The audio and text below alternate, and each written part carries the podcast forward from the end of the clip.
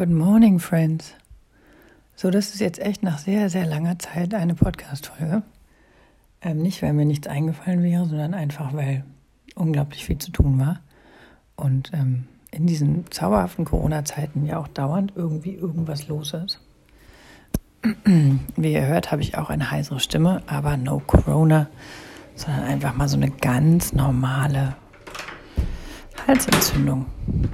Oder genau, Stimmbandentzündung eigentlich eher. Nichts Dramatisches, aber es ist echt interessant, wenn man mit so einer äh, lustigen Stimme durch die Gegend rennt, wie die Reaktion der Menschen so ist. Jetzt, wo alle so furchtbar Angst haben, sie könnten sterben. Oder wo dieses Thema Sterben mit Corona irgendwie eindeutig präsenter ist. Nein, aber also ich finde schon wirklich, und ich glaube, das ist auch so ein bisschen das Thema dieses Podcasts.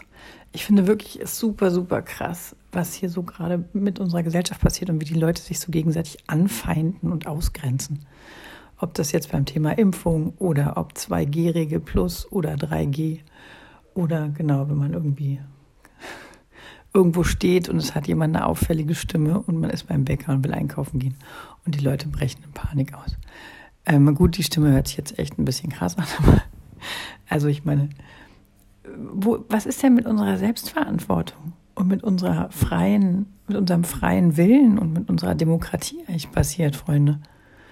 Ähm, also wenn man Corona-positiv ist, dann geht man doch nicht beim Bäcker einkaufen. Ähm, und wieso traut man das den Leuten nicht zu? Und warum kann man sich übers Impfen nicht eigentlich mal total normal, rational unterhalten? Und mal so alle äh, einzelnen äh, Meinungen damit reinbringen lassen. Warum gibt es nur noch äh, dumpfe Impfgegner und äh, hysterische Impfbefürworter? Warum gibt es da nicht mehr so ein bisschen rationale Masse dazwischen? Und es gibt ja echt genügend Informationen, ne? also zum Beispiel die Seite von den unabhängigen äh, Impfärzten, die kann ich nur ganz wärmstens empfehlen. Die erklären das alles sehr plausibel und ähm, Impfen heißt ja auch nicht immer gleich nur dieser eine Impfstoff, sondern es gibt ja mittlerweile auch passiv entwickelte Corona-Impfstoffe. Also ich weiß nicht, wie es euch da geht, aber ich vermisse wirklich unsere Demokratie und unsere, unser Recht zur freien Meinungsäußerung und unsere Diskussionsfreudigkeit und äh, das Suchen von gemeinsamen Konsensen. Ich weiß gar nicht, ob es das Wort gibt. Ähm, ja, und ich würde mir echt wünschen, dass die Leute sich mal ein bisschen mehr zuhören und nicht aus ihrer Angst heraus so sehr radikal in die Vertreten, in das Vertreten ihrer Meinung gehen. Und ähm, also äh, ne, entweder in die totale Impfverweigerung oder in die totale Impfbefürwortung.